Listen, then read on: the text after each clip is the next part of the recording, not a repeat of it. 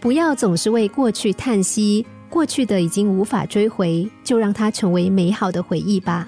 也不要总是想着明天，这样往往会错过今天。把握就是拥有，好好的把握和珍惜现在拥有的一切，那就是对自己心灵最大的善待，也是最大的幸福。有一天，一个心烦意乱的人到智者家请求他指点。智者邀请他到家里来，耐心的倾听这个人滔滔不绝的谈论自己的各种问题，达数分钟之久。最后，智者举手，这个人立刻住口，想知道智者要指点他什么。智者问：“你吃了早餐吗？”这个人点点头。智者又问：“你洗了早餐的碗吗？”这个人又点点头。接着想要说点什么的时候，智者又说：“你有没有把碗晾干？”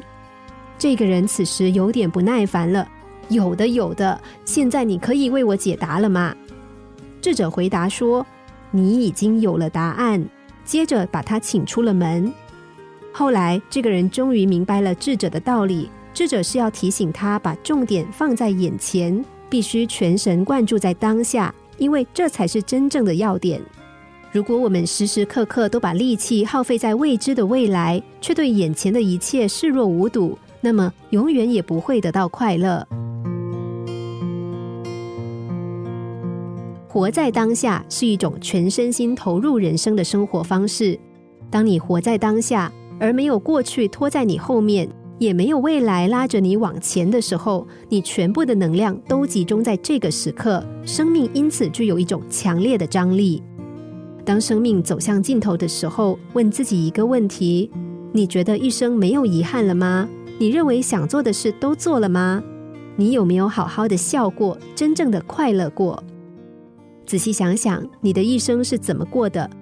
年轻的时候，你拼了命想要挤进一流的大学，随后你急切盼望毕业能够找份好工作，接着迫不及待的结婚生小孩。然后又整天盼望小孩赶快长大，好减轻你的负担。后来小孩长大了，你又恨不得赶快退休。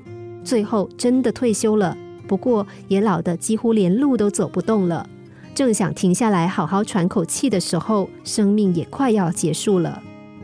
这是大多数人的写照：忙碌了一生，时刻为生命担忧，为未来做准备，但却忘了把眼光放在现在。等到时间一分一秒的溜走，才恍然大悟，时不我待。大多数的人都没有办法专注于现在，总是心不在焉，若有所想，想着明天、明年，甚至是下辈子的事情。有人说：“我明年要赚的更多，以后要换更大的房子，打算找更好的工作。”后来钱真的赚得更多，房子也换得更大，职位也连升好几级。可是并没有变得更快乐，而还是觉得不满足。这就是没有活在当下。